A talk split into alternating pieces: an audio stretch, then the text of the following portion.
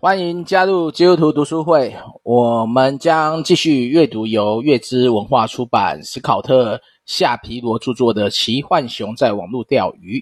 书中的内容是由耶鲁教授带领我们从骇客的角度分析网络危机的成因、模式和后果，并提供多元的科技知识和人文思考。先前我们已经完成了莫斯里的蠕虫事件和相关诉讼过程及判决。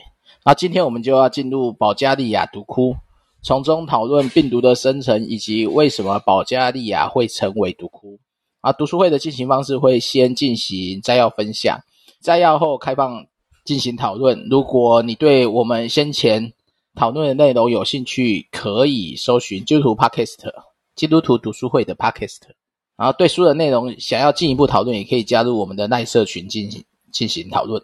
那我们今就来接着就是进入第三章，保加利亚毒窟。保加利亚骇客攻击全世界的这些人是谁？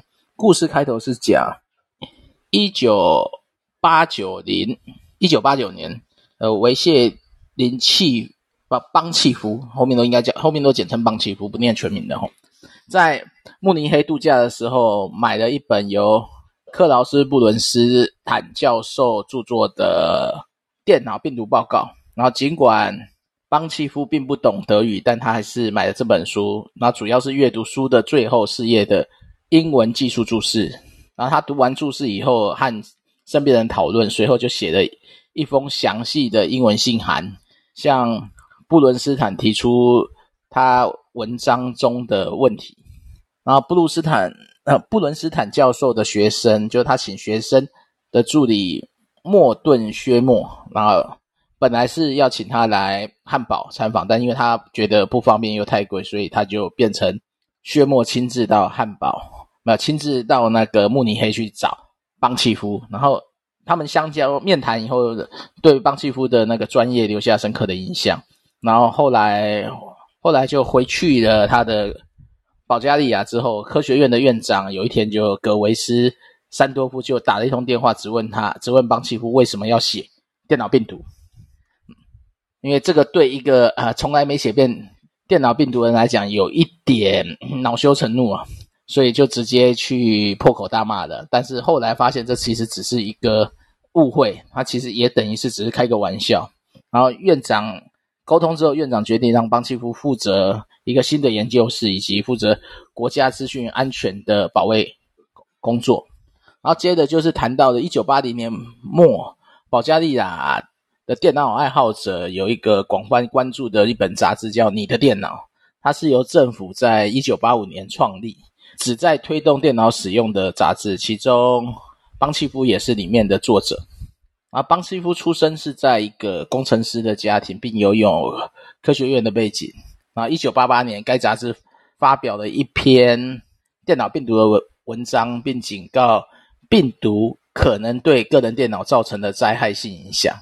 然而，这篇文章有点夸大了病毒的威胁。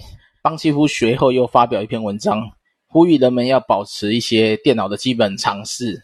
然后，尽管他当时还没有真正遇到电脑病毒，然后直到有一个，直到有两名软体公司的经营者向他展示了病毒问题，然后并且执行了。扫毒就防毒程式，然后把这个病毒消灭。但是，呃，他还来来不及看这个病毒，所以他就跑去该公司去的垃圾桶找到了一个病毒的程式码，并且他试着用手 key in 把这个维也纳病毒复活。然后他发现这个病毒码写得很粗糙，他半小时内就能写出更好的。但当他研究维也纳病毒这个时间，其他人也正在制造更多的病毒。那维也纳病毒它是出自一个。高中生之手，它是专门感染大大抗的病毒，就是大抗就是我们电脑档案的副档名，叫点 com。然后这个命令档它很容易，它的结构很简单，也很容易塞入病毒嘛。然后维也纳的病毒就是在档案末放入病毒嘛，然后在档案开头做一个跳跃指令，然后就可以跳过整个命令码。维也纳病毒它不会去更改命令档案的功能，而是在每次执行就会去。执行病毒码，然后复制一个，就复制到感染到其他的大抗档案上，然后总共执行了八次，他才会毁掉这个命令档。然后里面有提到，就是说之前那个莫斯里的蠕虫是用 C 语言，C 语言来写，那维也纳病毒却是使用组合语言，组合语言是比较应该算是比较低阶，比较接近电脑语言，所以它在处理上可以做更多的细节，包含我们一般所想象的软硬体驱动驱动的这部分。所以这边也可以提到说，邦契夫为什么会学这个？因为他需要去做一个城市，可以教人使用数数据打字机。因为这其实某种程度跟驱动城市有点像。然后接着就是独窟的诞生。邦契夫和他朋友一个就是雷瓦斯基看到了莫里斯蠕虫事件后，他就受到启发，然后开始写。他觉得写人工生命体的病毒很有意思。然后雷瓦斯基就成功的将维也纳病毒改成他自己的版本。然后，并且等于是减毒啊，让这个病毒在八次执行后不会破坏文文件，而是发出响亮的喇叭声。这个这个其实以前中毒好像我也遇过这一种，就是反正你中毒就会哔哔叫。嗯，然后许多许多的这个它的什么记录是表明说，这个它这个病毒是在一九八八年十一月十二日做出来的最初版本，然后随后他又把版本。逐渐改强，然后能够把执行档案和命令档都可以去改写跟感染，然后最后他又把它变成可以伪装成防毒软体，让实验让扫毒软体不会扫到它。但是他就有一次，就是实验室中的病毒还是不慎的泄露，成为第一个传入美国的保加利亚病毒。这个字要怎么念呢、啊？应该是那个 vaccina，vaccina，vaccina。反正就是它主要会外泄源，是因为吼早期他们使用的电脑是用 DOS 系统，然后 DOS 系统它可以，因为它预设就是一个人使用，有很多等于是所有权限都给这个使用者的，没有像以前用 Unix 还会有不同使用者不同权限，但是因为共用而导致磁贴片又互相互相抠来抠去，就不小心把病毒外泄了。然后后面继续提到的就是普雷瓦是他继续研究病毒，然后。邦契夫就成为了他的传递研究的成果，所以但一一篇文章改变了这一切。当邦契夫在写你的电脑发表文章时，坦诚自己之前对病毒的严重误判。之前讲的说病毒应该是谁都发现得了，只要工程师都发现得了，但事实上不是写，并没有想象中那么容易发现，而是还有更多的隐藏方式。那问他发了这篇这篇文章以后，嗯、呃，有正面也会有反面呢，就是他激发了更多人开始写病毒。许多的病毒作者就是他可能写得太细了，他把病毒怎么感染、怎么怎么去执行都写，可能都写到这篇文章上了，所以变很多的这种病毒的工程师就从里面学到了编辑病毒的技巧，然后大家都写，就变成保加利亚就成为了编写病毒的一个热门定点，然后并被《纽约时报》有引用他们到底多少个病毒里面。好像三百个病毒里面有八九十个来自于保加利亚，啊，保加利亚里面也成立一个病毒交流会，它使用的是网络电子公布栏，它其实就是我们讲的 BBS 啊。如果在台湾比较有名的 BBS 应该就 PPT 啊，但那个时候的 BBS 不是像现在用网际网络，它是需要用电话拨接到一个电，就是一个伺服器里，然后从伺服器再来去。看里面的各种内容，然后这个，但这个社区就是说，这个病毒交流协会它有一个基本的会员制度，就是说，如果你想要下载病毒，你就必须要上传一个他们还没有收录到的病毒。然后，当然社区不会只有下载，也包含技术的交流。它有点类似现在的呃自由或什么之类的。不不不，它其实比较类似的是更大，就是 Open Source 那种开源社群。就是大家会把城市码放上去嘛，然后做交流嘛，那你也可以下载使用啊。它的模式比较像这个，所以在台湾，在现在比较经典的代表应该就 GitHub 的，就是你可以上传城市码，你也可以呼叫它，你也可以自己把自己的血共享上去。只是它做的是针对一个病毒，然后也因此呢，保加利亚病毒文化它就不是像我们一般的城市设计师被关在一个大楼里，他们是一群，其实是。应该算是非组织性的，就是一群聪明又充满活力的年轻男性，然后就在家里撰写各种脑洞大开的病毒方式吧。反正不知道他们有什么想象，反正它就变成一种智智力游戏。然后直到邦契夫与一群人合作创立了一个病毒研究组织，然后这个组织叫 CARO，然后目的就是制毒制定病毒的名称，还有病毒研究伦理的准则。好，到这边，这边前面的故事其实蛮生动的，但是我们只能稍微做简单的摘要。好，这边有没有什么想法或问题？哦，这边还好。嗯。所以，Lucky 有什么想法吗？哎，没有什么，只是，呃，保加利亚这个地方不是一个那个时候按这个时间来讲，应该是东欧共产国家快要呃没落解体的那个，对，快要到来的时候嘛，应该是各方面已经很没落。那呃，怎么会在病毒这个？地方这件事情，他们那么有兴趣，然后，因为我一直以为这个必须要是比较高科技的，呃，先进尖端的地方才会，呃，有兴趣或才能够得到的地方。比如以台湾来讲，在那个年代，大概我们也一样，大概碰不到这这么这么尖端的东西。所以在保加利亚或者是索菲亚那个地方，为什么他们，呃，嗯，就有这么一群年轻人可以？可以参与够得到这样的一个，所以我我自己有一点好奇，对这个事这样，其他没有。东欧在电脑的程式技术上并不差，然后我觉得一个主要的原因是政府主推，像他讲的这本《你的电脑》这个杂志，它是由政府推的，这件事跟很多国家就不见得一样，很多国家还是从民间，所以会慢一点。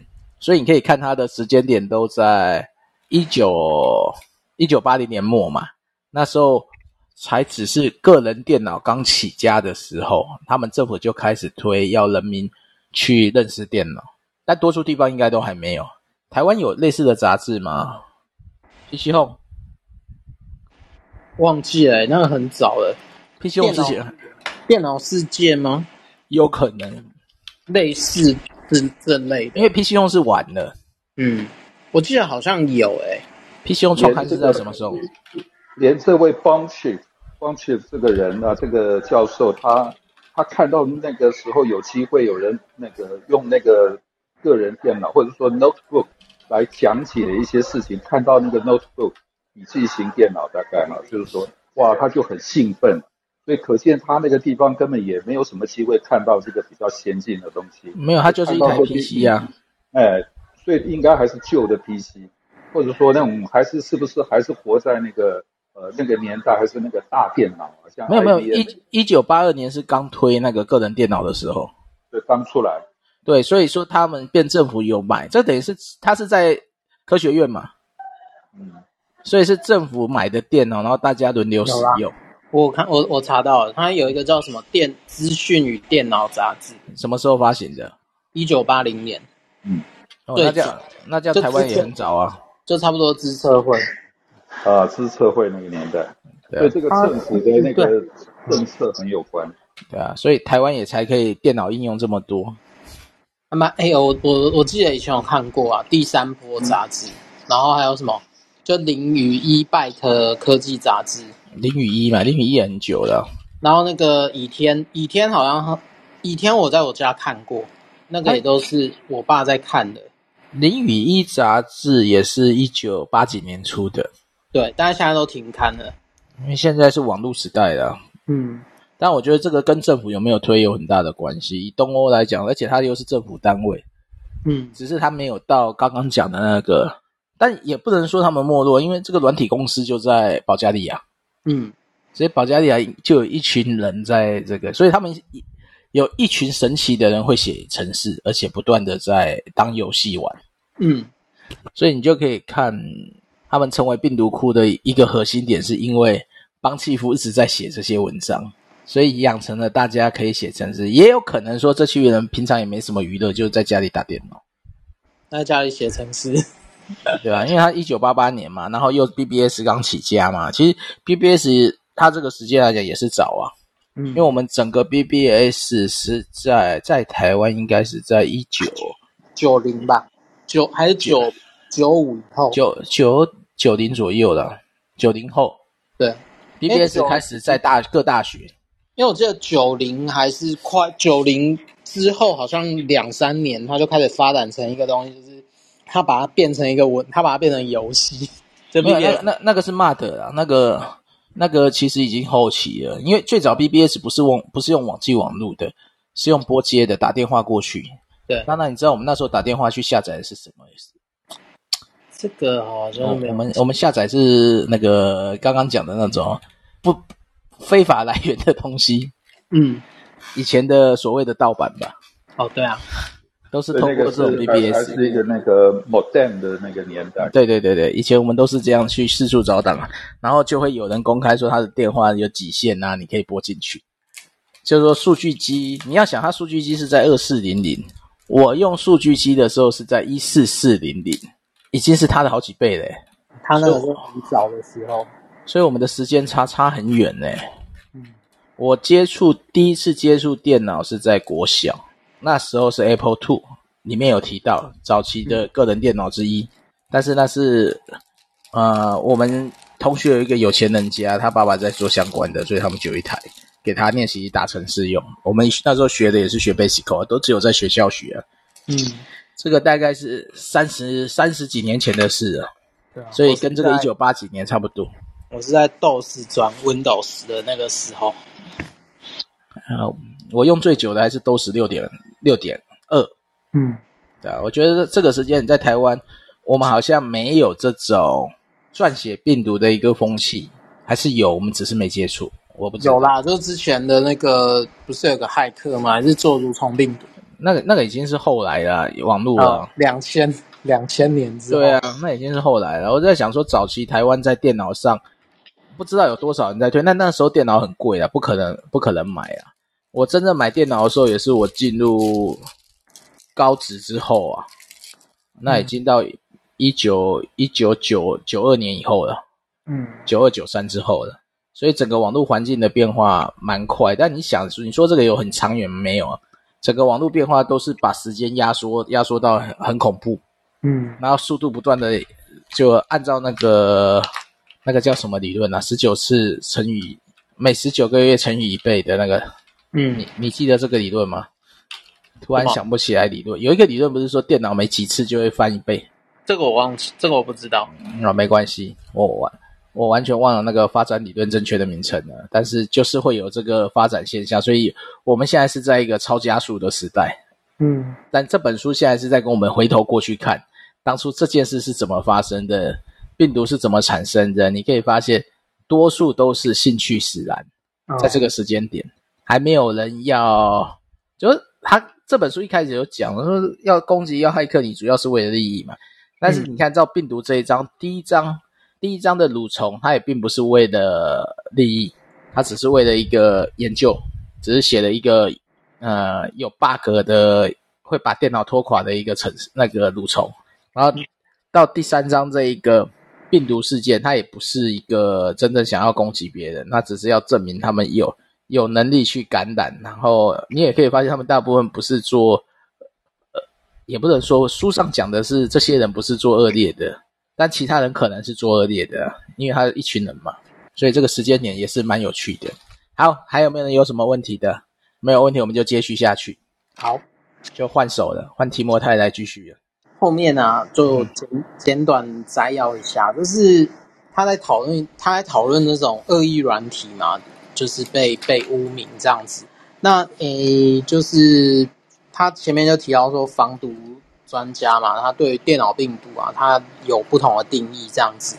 那当然这些定义啊，就是你要怎么定义病毒，或是被定义蠕虫，然后它就是中间会影响那个，就是。治安专家，他中间会有很激烈的辩论，可是呢，在这个辩论的过程，他也会激起一些。那时候也刚好是七诶八零年代的时候，他那个社包含他，他可能如果你把它称为把那恶意软体或恶意程式称之为病毒的时候，那其实也会激起那个社会对于那个就是类似公共卫生这种想象这样子，然后他会觉得说，它是一种就是。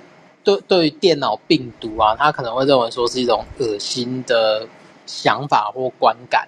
那作者他，我觉得他有一个点蛮有趣的，他会说，如果你让人产生这种这种想法的时候，就是说就会让人就是很急着去把那个恶意软体打败这样子。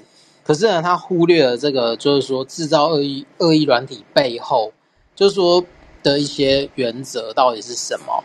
然后当然后他就举一个例子啊，就是说我们如果请呃，比如说电脑中毒，我们很快就请那个就是擅长呃治安的专家，然后他去解决那个病毒的同时，我们就会忽略掉，就是说为什么你会诶，就是说为什么这些人想要撰写病毒这样子。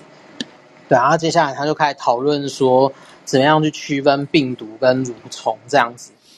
那电脑病毒的话，就是说，它这边就比较技术面的东西啊，就是说，呃，我们会把病毒当成是一小段恶意的程式嘛，或者是一种恶意软体的统称。然后，治安治安专家他就会认为，电脑病毒它是可以透过一种东西，它是可以透过感染去影响到其他的城市。就是它可能只有一段城市，它需要它需要透过一个透过有人去执行，然后它然后它去它它去影响整个系统的影响整个城市或系统的功能，然后它去修改它技术的那个城市的主要的内容，这样，然后它会改变那个城市，就是它它会改变整个结构，它就有点像，因为用病毒去形容，就是说，呃，因为它有点像我们。生理，我们我们在面对那个感冒的时候的，我们在面对病毒感染的时候的那个生理现象，因为病毒它本身，如果你它没有跟细胞接触的时候，它是完全没有没有没有办法自己复制。那它要有办法自己复制的话，它是要感染那个细胞。那透过细胞的那个呃生理结生理原则去复制同样的病毒。那我们就用这种概概念去理解那个病毒这样子。然后，嗯、就是说，反正它主要，呃，我们会把这个东西称作电脑，或我们会把某一段恶意程式称作电脑病毒的时候，是因为那个病毒它是可以透过感染某一个软体，然后去修改它的程式，在这过程当中，它可以去复制一个新的病毒，然后它它会它会在城市里面会不断的扩散这样。那另外一个就是说，它也要区分什么是蠕虫嘛。那蠕虫的话，它可能早期有些人会认为说它是可以自己复制的城市，就有点像虫一样。那当然，病毒跟虫都来自于那种科幻电影对于呃呃，比如说科技的未来这种，就是说电脑开始在发展的时候，它有一些科幻电影，然后它会它会用这种观念去去去思考这样。那当然，蠕虫它就是早期是说可以自我。可以自己独立复制的一段程式，可是后来的定义，它就会比较没有那么强调这种传染，然后它反而是强调说，呃，它这个程式是可以自己执行的，它不需要，它不需要有人去启动它这样。那蠕虫它，比如说在现代的，比如说你要骇客吗？还是现在的撰写程式的人，如果他要写一个蠕虫程式的话，他。的撰写重点是说，你怎么利用那个网络的漏洞，然后去打开那个作，就是说你怎么利用那个作业系统的后门或者作业系统的漏洞，然后你的蠕虫是可以透过这个漏洞进去，然后，然后并且它进去以后可以自己执行，然后去复制出呃这个城市的子代，这样 就是它可以，它有点像是可以繁殖这样。那它主要是用网络传播的，然后它不是在同一台电脑中感染。然后，然后，然后，然后它的执行过程是，比如说蠕虫 A 嘛，它会自己，它会自己，它会自己启动复制，然后它不需要那台电脑的使用者去授权，然后它才能启动这样。然后当然就是说，随着全球资讯网的发展嘛，就是说 Internet 这种，就 www 点什么什么，然后它其实就会改变，呃，骇客在或者说。病毒的这些作者，他他他他撰写病毒的策略，然后也也随着网络，然后恶意软体，它就更容易在这个网络的网络的连接当中扩散。这样，那下接下来他要讲一个保加利亚的，这个好像我读到后面，他身份好像都没有揭露，他就叫他的他的代号，我觉得蛮蛮中二的，叫什么暗黑暗复仇者。然后他在讨论说第一只。呃，就是说它可以称为是比较成熟的电脑病毒，叫 AD 嘛。然后这个 AD 呢，它其实那个电脑病毒，它设计还蛮聪明的，它就是它的感它的感染不会直接攻击档案，它不会让档案变得异常。然后就是说，因为早期的电脑病毒，它其实比较会会会让那个档案就是变得无法执行，然后它可能复制了几次以后，它就会它就会让这个档案损毁。可是呢，这个这支 AD 它的设计就是说。它不会直接去攻击那个档案，而是它会先躲在你的记忆体里面，然后当然它会正常，就是当这个人，哎，比如说当这个档案正常被开启的时候，然后它就是正常执行那个宿主的程式嘛。可是当这个电脑使用者他准备开下一个程式的时候，那个藏在那个记忆体里面的病毒啊，它就会。感染那个新开启的城市，然后让那个城市就变成病毒的新的宿主，然后它就会开始开始在这过程当中自己复制，然后这个复制的过程，它其实就有点像是你的系统被白蚁，有点像他他的比喻啦，就是说你有点像是被白蚁一一段一段的啃食，然后啃到最后，你的所有的档案都没有办法使用这样子，那。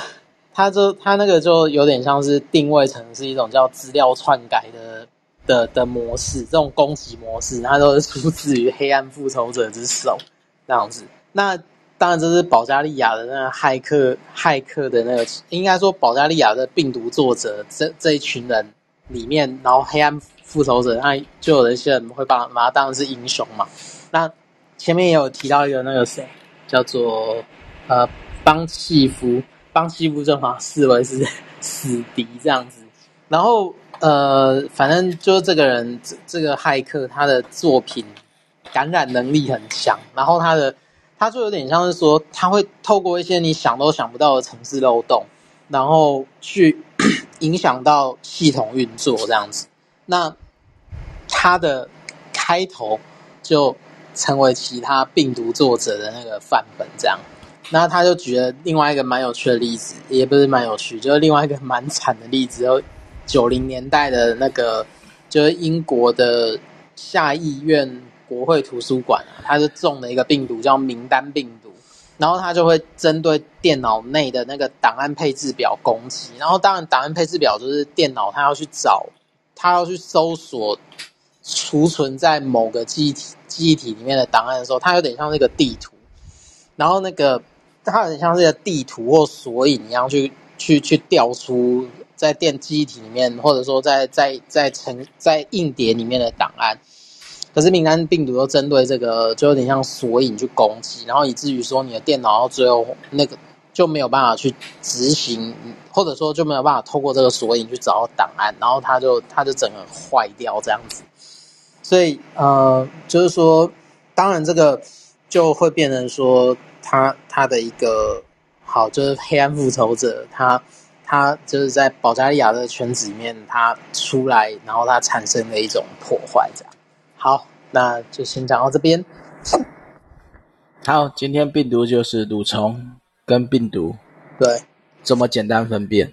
它一个是说病毒，它需要那个执行者去执行它，嗯，然后它也需要一个城市当做宿主，对不对？嗯。然后，但，蠕虫的话，它可能本身就是一段独立的、可以自己执行的城市。然后，它的传播跟感染途径可能会有一点点不一样。我的理，至少我看完我的理解是这样。对啊。然后现在现在是两者合并了。对。叫什么？网络病毒。嗯。具有。哦，这是下下一章要讲的嘛？对不对？下一章，下一章要讲什么？下一章要讲它的故事啊。对啊，但网络病毒是这一章就有提到，就是说后面后面的病毒就已经变成网络化化了，就它其实是蠕虫跟那个病毒的整合体，嗯，它又具有钻网络漏洞，又具有感染能力，嗯，所以现在的病毒我不知道哎，大家有中过毒吗？有，以前有中过一次，那豆死了，豆死中毒，然后它就会发出那个哔哔声，哔哔声。其实他这边有提到一个东西，你这边应该没讲到那个治安的做法，白帽攻击。哎，等一下，哎，我是不是有忽略掉？在哪一段？没有啦，不是，应该不是你忽略。我说这边有一个东西，白帽攻击啊。嗯，在一百零五页那个啊，我说当病毒以后，还有另外一个就是邦契夫的这一块。嗯，所以我们一般一般是想办法消灭它嘛。啊，对。然后白帽就是找到病毒的漏洞去去打掉它。嗯，对，做法会不一样。其实现在现在本来就有在治安就有那个。你是主攻团还是防守团？嗯，对啊，所以我觉得这个这个时间点，白帽骇客他们做的方式就是这样，但是他们黑帽骇客跟白帽骇客，但他们认为没有所谓善良的骇客啊，也没有善良的病毒。我记得以前好像还有一个分法，叫做你是黑客还是骇客。那对啦，骇客一般是指骇客一般是指技术能力高的城市设计师啊，顶级城市设计师。黑客是攻击行为的，啊，很远，其实差不多意思的，就白帽跟黑帽嘛。对、啊，白是白帽跟黑帽吗？好像是白帽跟黑帽，之前看是这样。哦，好，我看一下吧，来查一下。白帽、黑帽、灰帽，三个。对，这个已经是在谈网络了，已经不是在谈病毒这么单纯了。嗯，然后病毒这个事件，应该是随着。网络变迁以后，现在单纯感染性的病毒变少了，嗯，但是常驻型的病毒变常驻是应该我不知道该不该算病毒诶，因为后面应该会提到，因为嗯，现在的病毒已经不像以前说是为了要改什么东西，但比较具体近期的病毒就是所谓的绑架病毒、勒索病毒，嗯、它就是。有两种途径嘛，一个是你收到 email 或下载档案以后按到执行，就跟刚刚讲的病毒就是要执行。对，那另外一个是早期的 U USB 的的那个自动执行方式，你插入任何装置或是呃外接硬碟，或是所谓的 USB 碟，一插上去它就会执行。哎、欸，这个这个在我以前读书那个时代还蛮常蛮常有的，所以那个时候我们就会说什么要求说你，因为学校的电脑是公共使用区嘛，所以你不管你的你的硬你的 USB 碟，只要在学校的电脑跟家里的电脑来往的时候，你每一次都一定要扫毒。扫毒不一定扫得掉啊。对，不一定扫得掉，但还是会中。我中毒中过一次，最惨的是那个。扫毒软体，因为我们用那个中央型控管的扫毒软体嘛，嗯，扫毒软体的 center 被中毒，哇，它绑架了 center 那个中央控制器，然后直接发布给所有的有安装扫毒扫毒软体的电脑，嗯，这个还无解嘞，蛮强的，可以想到这个，他扫到了那个啊病毒，就跟前面讲的，他就是以把自己变成一个扫毒软体嘛，哦，对，就假装自己是扫毒软体。对，但他不是去攻击别人，他是先攻击扫毒软体的枢纽，哇！然后透过枢纽再去发布，因为扫毒软体固定，像这种网络时代的时候，它会固定会发布布病毒码给各个 user 端嘛。嗯，结果它发布的病毒码就是病毒，所以瞬间所有安装防毒软体的电脑全部中毒。哦，这个人还蛮强的。对，有一次有一阵子的病毒是这样，蛮蛮。哎，遇到这种哦，我们在做电脑安全最简单的做法，全部重灌。嗯，因为你根本不知道它有什么，就是说第一时间我所有的电脑，因为我们试过把中央清除了，用户端还会把病毒写回到中央。对啊，它变成一个无穷循环，所以我们变成说所有电脑关机，然后断网，重灌一台开一台。嗯。其实蛮恐怖的，然后一个办公室三十几台电脑，然后重关三十几台，对，而且还要确保他们的档案还在。为什么要断网？因为我们还要先帮他把档案抠出来。嗯，因为大家是一开始的使用习惯会是把习习惯把档案放在个人端嘛。嗯，对啊，所以变成说你还要先 copy，然后再安装。对啊，所以整个电脑的防毒世界完全不一样。所以邦契夫讲的那个一开始讲的，大家都能分辨，他真的太轻看病毒了。对啊，他对病毒太天真了吧？可能是这样。没有，以以逻辑来讲是没错。嗯，就是你去被篡改一个档案，有加的病毒码，档案一定变大。嗯，问题是谁会记得每一个档案的大小？嗯，除非这个程式是我自己写的，我也不见得会完全记得。嗯，所以他一开始想象的是美好的，但是一个现实问题，使用电脑的人不一定是专业人员。哦，对，他可能是一般的。所以，所以很多病毒的传输途径，像它这个病毒怎么外泄出来的，就是一个可以被思考的问题。应该是有人拿到了那张有病毒的磁碟片，嗯，然后抠了他的档案带走。因为以时间点来讲，网络刚开始嘛，对，然后拿着这种磁碟片带着病毒，然后四处散布。那你要知道，病毒跟蠕虫不一样，嗯，蠕虫蠕蠕虫才会在网络上乱窜嘛，对。它的病毒一定是被执行、被执行、被执行，所以它的传播其实是蛮有趣的。应该就是像我们之前讲的 USB 一样，到处乱插，然后一台一台感染。嗯，就是我我借你我的 USB 碟，你插上去就感染了。然后为了解决这个问题，学校学校的时间点就是他们买了一个系统，每次电脑重开就是重新安装、重新还原，叫 recover，嗯，当做没这回事。有你有没有碰过这种电脑？好像没有啊。以前我们在学校全部都搞这个，重开机就是你开，所以开机很慢，因为他要把系统还原回去。哦，那我知道了，然后我想到了，有有有，因为以前学校电脑教室好像会这样。对啊，他每天重开机就是第一次重开机的人就是还原啊，都要等好一阵子啊。嗯，对啊，这是为了为了防范病毒啊。但现在病毒好，好像因为那个时候的电脑。电脑教室都是变成说，你上完一次课的时候，哎，怎么讲？你要关机，你你要关机，要么重开。所以有有时候，如果你上一天的课，你电脑都没有重开的时候，那你隔天的第一堂课，那个电脑就会很慢，就开机的人就会很就要等很久。重开机的人吗？对，重开机的人。嗯，对啊，我记得他重开机都会做还原呐，啊，有的是因为记忆体释放问题啊。嗯。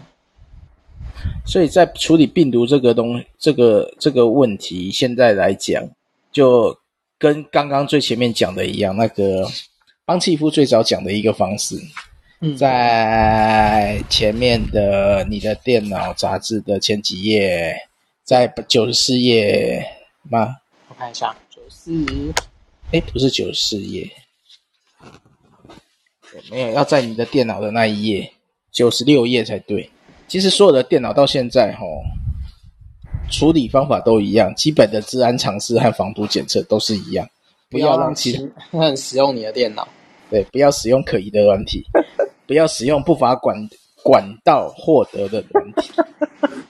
我跟你讲，盗版软体其实很多都有藏毒哦。对，在台湾有一次最严重的感染病毒事件。嗯，是因为有人用盗版的 Adobe 的 Flash，嗯，然后制作出的 Flash 影片，那个动画是有带毒的，但是那时候还没有开始感染，我不知道他怎么设定感染的。哦，然后这个动画的广告图上了雅虎的首页的广告。哇塞，那很惨。那一天，所有看雅虎首页有 Flash 的人全部中毒。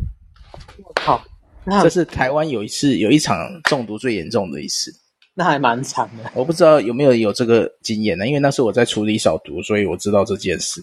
嗯，然后共同的原因就是看了雅虎的广告。那这个这个的责任归属该算谁呢？哦，哎，这个很难很难区分，因为传播者是雅虎。哎，对啊，是哪一年的事啊？我想一下哦，二零一四年。我好像有听过这个新闻，对，散发出，但应该不是这一个，应该是另外一个。哦，因为后来的病毒都是从透过网络去感染的，然后也是透过网络去呼叫的，就跟他现在讲的这种早期的透过执行城市去传病毒的模式已经有很大的改变了。我们现在应该很难遇到这种早期病毒，嗯，甚至电脑的安全权限也不允许。这种病毒去改它的执行档案，嗯，就是说不能去动命令档，也不能去动执行档，除除非你你授权它去更改。所以现在电脑都会跳出那个，你是否同意它修改？对，不管 Mac 或是 Windows，目前的作业环境不太容易再中早期的这种病毒。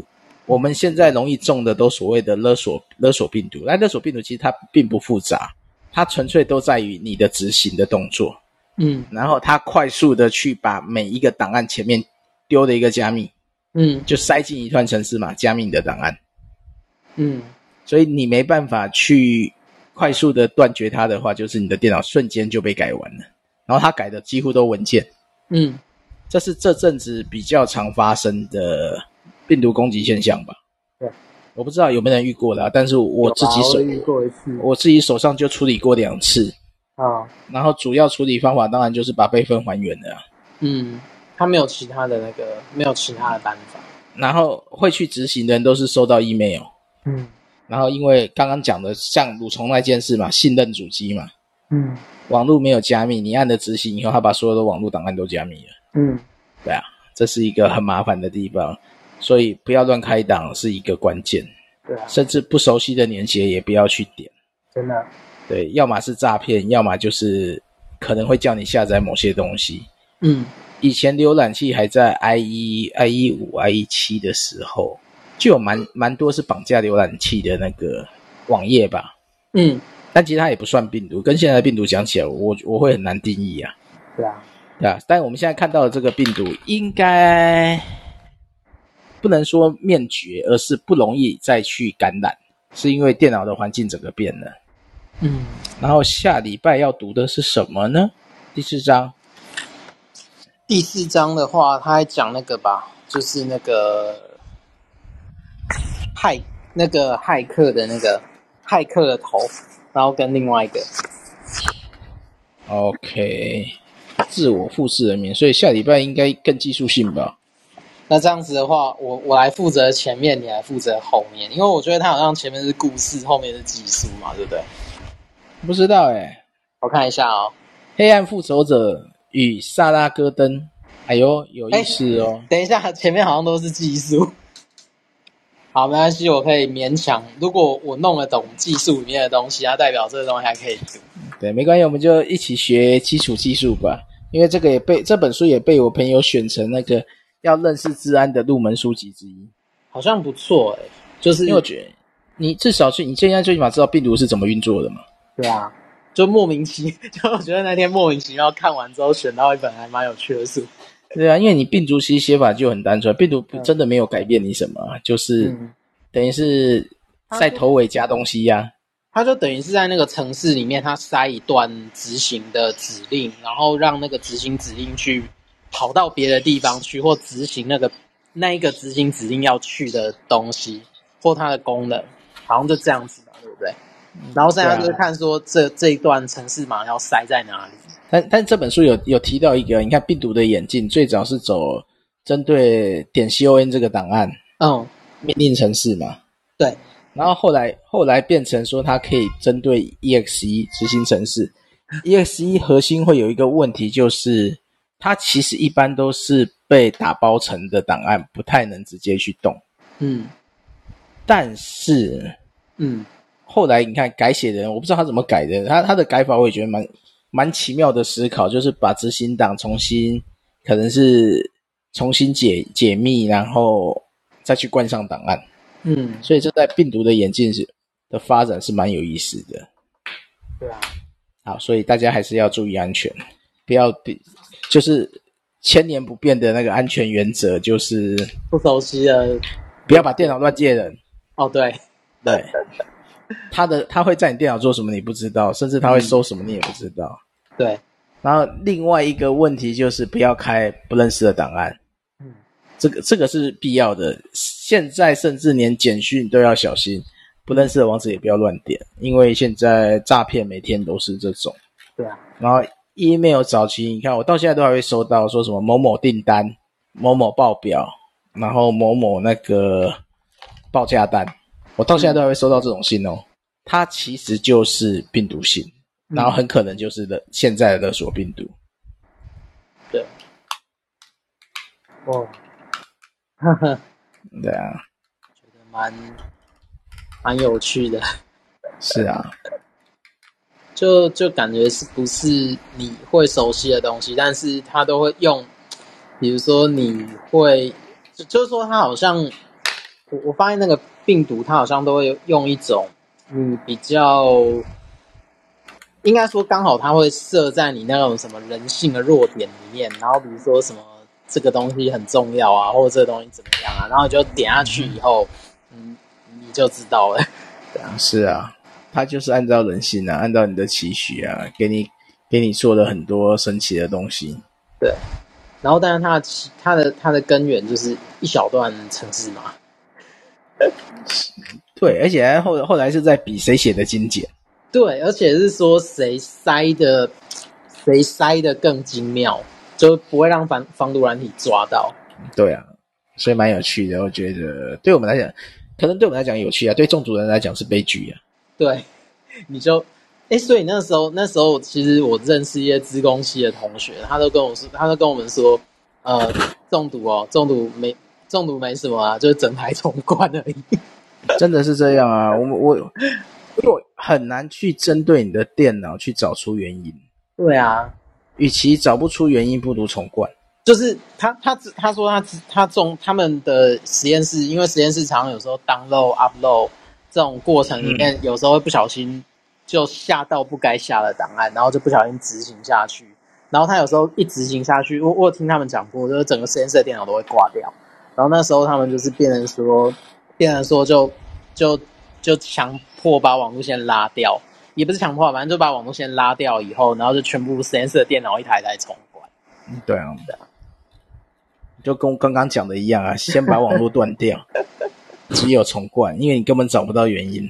对啊。尤其是学校学校的电脑，它蛮容易有这个状况，除非它是一个就是封闭的封闭的系统，就是它除非是进去的时候是跟外界的网络有点像内联的那一种，嗯哼，然后内内联的那一种，他们就会强调说那个安他们的安全强调就是说他们需要那个叫什么，就是说外面的 USB 不能进去，然后只有里面的 USB 可以在里面使用，类似这一种的。就他们会规定说，USB 不可以不，就自己的 USB 不可以带进去，只能用实验室的 USB。可是就算这样的话，还是会偶尔会听说，就是他们会有那一种中毒的状况。那种就是可能有一些人不小心就把外面的毒带进去。对啊，哎、欸，这边还蛮常见的。这边续集有人留内容哎、欸，你有看到吗？抱，有打开不知名的档案。对，中了木马病毒。对啊，我先生因此买了 McAfee，即使他说已扫毒，能有 Norton 叫我买病毒已扫毒啊、呃？这个我都不知道嘞，应该是这样讲。哦，早期的我我不知道 Norton 跟 McAfee 应该是不会做太夸张的事啊。嗯，但是早期的有些对岸的防毒软体，其实它就是木马。嗯。对，它后来被验证，它就是后门，它就是会产生一些莫名其妙的东西。但是以这两个软体来讲，不管是 McAfee 还是 Norton，主要的原因应该是没有移除完整。哦。然后它已经过期了，所以会一直叫人要去购买。哦，对啊，对啊。而且这些病毒软体你很难直接移干净，因为它早期的早期他们的常驻写法有问题啊。对，这些防毒软体。所以实际上你移的并没有移完整，都还要去他的网站找他的什么清除工具，嗯，才有可能完整。所以我觉得他这个他这位这位这位网友提的这个问题应该是没有移除干净。嗯，对啊，对啊，这样这样回答，诶，人还在吗？不在。哈哈，对啊，我不知道在不在。诶，有啊，他在底下，还在还在就可以说这个有回答到了吗？所以木马很多是这个原因呐、啊。哦，他在奈回我的，OK，所以主要是这个原因。防毒软体最好电脑只要安装一个，不要安装两套防毒软体，因为会互相干扰。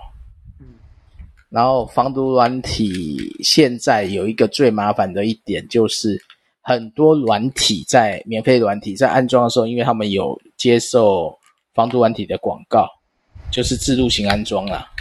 你没有特别注意的话，它一安装就会安装进去，然后搞到最后，你的电脑变两三套防毒软体。嗯，目前最常见的也就是这两间了，这两间经常互打了。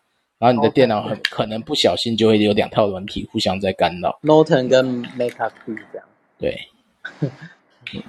McAfee 算是知名人员啊，首都他起家的啊。嗯，对啊，Norton 还是在后面呢。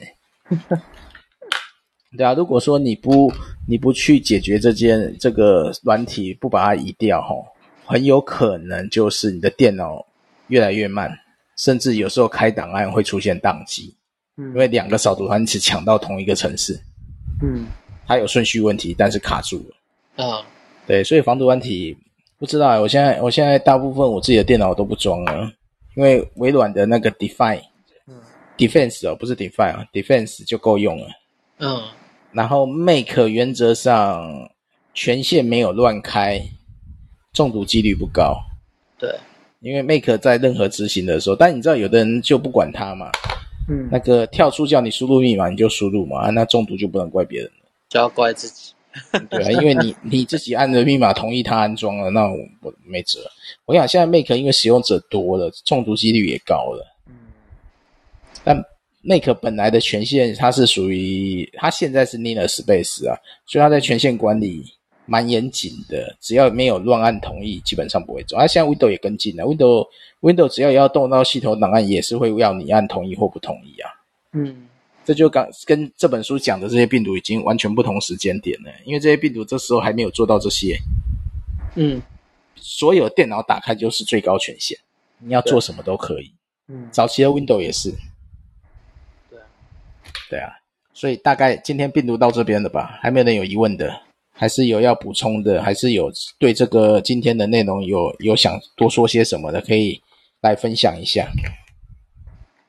呃呃，我问一下好了，就是说我们读到第三章哈，嗯、就是说我蛮好奇那个我们的书名啊，这个奇幻熊它是指谁啊？俄罗斯的骇客组织。骇客组织。对，俄罗斯。那为什么说是 fancy？为什么奇幻？奇幻是一个不具体的意思啊，而且为什么要说是熊那么可爱了？呃，对啊，他自己取的。为什么？他自己取的啊。这个好像第五章故事还是第四章？哦，我我记得好像在很后面。第忘了是第几章的故事了，因为后面还有史努史努比洗狗狗洗衣服啊。嗯，我想很多病毒都是很可爱的啊。是啊，例如说，他病毒里面，你看放洋基哥，对不对？放乒乓球，对啊，还有还有告白的，我还真的中过那种告白病毒。哎，对，打乒乓球。所以，所以他们好像有有一个共同点，都要把这个不可爱的东西哈弄得很可爱，然后好像又又说是奇幻的世界里面的东西哈，这是一种包装吗？我我觉得有一点蛮有意思的，就是说它。它它其实是有点像把病毒当成是公共卫生的这一种角度，然后想要说去消灭它。可是他好像里面有暗藏一个观点，就是这个作者他认为说，其实我们应该去了解那个写病毒的人的动机在干嘛。然后，然后他有的时候可能可以变成是我们去合，也不是合作，就有点像是去能够去理解的。状态，所以换个换个角度去认识他们。对，然后，然然后，然后，然后，也许当有一天我们真的应应该说他知道他们的动机啦，然后就可能可以降低我们中毒的机会，这样。嗯，所以那个熊是很可爱的，然后又是奇幻世界里面的东西。嗯，对啊，是不是这真的很有意思？他们取名都是这样啊。骇客组织有的名称都是比可爱的。不然，现在台湾最大的骇客组织叫不是、啊、全球最大的骇客组织叫匿名者嘛？嗯，没事在四处帮人家骇客各政府的地方。这个我台湾台湾还蛮多人也有加入的。呀，Yeah. 对啊。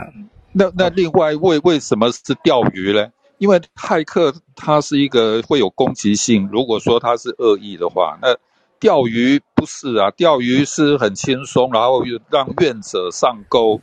那个感觉，那个战略都不一样啊，好像情境不是这个样子，不晓得他有什么用意。呃，时间点不同，早期都是主动感染时的网络网络病毒，我们现在还在前两章，都是这种主动型的。然后越后面就是使用像奇幻熊这边，奇幻熊它采用的就是钓鱼网站，愿者上钩，为什么叫愿者上钩呢？我就给你一个仿仿的网页，告诉你现在你的像现在最近最近最流行的就是告诉你那个、啊、你的 FB 违反策那个政策将要被停用。如果要了解或是想要去解决方法，请点选这个网址。嗯，然后你点了进去，打了账号密码，那你就上钩啦，就上钩。所以他的意思是，现在他这个是走向这个以逸待劳了哈，他们更上一层楼了。对，应该应该说第第八奇幻熊是在第八第七章第八章这个地方写的就是所谓现在社交工程。我是透过你的关系网络去诱导你，把你的资料渐渐拐出来。嗯嗯，所以我们现在前两章前两章一二三四嘛，一二三四。目前都还在讲早期病毒的状况，病毒是用感染的，用什么的？然后我觉得到第五章，第五章开始就变得更有趣了，就是我们现在世界了。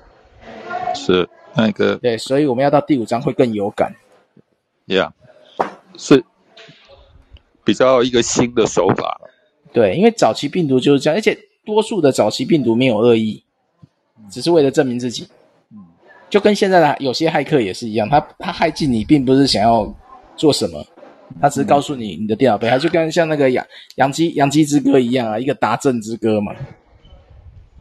他把洋基哥当做说你的电脑被被我感染成功了，所以他放这个。对，然后他也没有要对你做什么坏事，他只是告诉你我成功入侵你的电脑了。有一群人是这样，那有另外一群人因为发现这个有利可图。就像这种诈骗金额转换啊，像前面一开前一开始的前言谈的啊，嗯，现在所有的诈骗大概几成都是在网络上发生，这就是后面几章谈论会比较重点的社交工程这些。我们现在还在还在早期电脑感染的时候，而且你看前一二三四章它的时代背景都是网络刚开始，然后都还不是全球网际网络的那么普及。到网际网络普及，应该也要到一九九六年之后了。嗯，人人开始可以用拨接上网，所以我们的时间点应该还没到。嗯，但是他会用在钓鱼，主要就是这个。我已经做好东西了，等你上钩了。我已经放好饵了，所以奇幻熊应该主要的功能就是放饵。Yeah，对啊，了解。对，一章开始就是。俄罗斯的骇客组织奇幻熊，七八章，所以这本书直接用七八章当当书名也蛮厉害的。其实，但实际上他的书就是在介绍整个网络资讯安全的，我觉得是一本科普啦。对不懂的人来讲，可以知道到底发生了什么。哦，还有他的那个原原来的标题，他在介绍五个非常杰出的黑客，这样。嗯，对啊。Fancy Bear，然后那个什么奇幻种啊，Fancy Bear，然后那个 Ghost Fishing 吗？哦，Ghost Fishing，他去钓鱼。对啊，我我我觉得后面后面几章会，这本书写的后面这几个的故事是蛮蛮贴近我们现在真实发生的。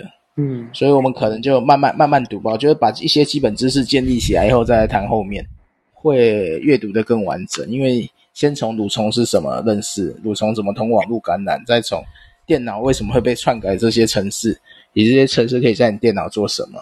嗯，下一章，下一章就是来谈骇客之王、黑暗复仇者与美国研究员萨拉戈登的故事。这是爱情故事吗？不知道啊，因为我觉得那个，我觉得那个什么黑暗复仇者哦，那个还蛮中二的。啊，一样啊！现在现在不是复仇者联盟吗？不差多个黑暗了。这个蛮黑，这个蛮蛮中二的名字。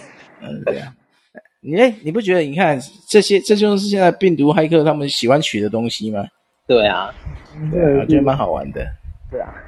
好，还有没有什么问题？没有问题，我们今天差不多到这边。因为前几章我觉得离我们，除非你是电脑背景相关，有活在这个世界。会比较容易理解，但是跟现在生活差的远一点。我好像可以勉强看得懂他们在干嘛，然后只是你要说要叫我去写程式啊什么的，好像还是很难。嗯，对，没关系，反正就是当做一个科普。我觉得多学习一个科普也不是坏事啦，就是辛苦大家了。对啊，就一起一起把一些电脑尝试就我刚刚之前讲的嘛，那个什么计算机概论的一样的东西，只是它用故事呈现。嗯、然后再就是这些东西如何危害到你的电脑，然后再如何危害你的身边周边，然后再就是你的钱怎么被拐走的。钱，他后面有讲你的钱怎么被拐走。有。对，所以我觉得整本书它是循序渐进，然后是按照历史在编，算是算是不错的书籍啦。我觉得对对，对现在人来讲应该是不错的。嗯。然后我同时可以回忆我过往的悲惨经验。我曾经好几次睡在办公室，就是为了重灌电脑，边灌边睡，你知道吗？我的生命不知道被这些重灌浪费了多少小时了。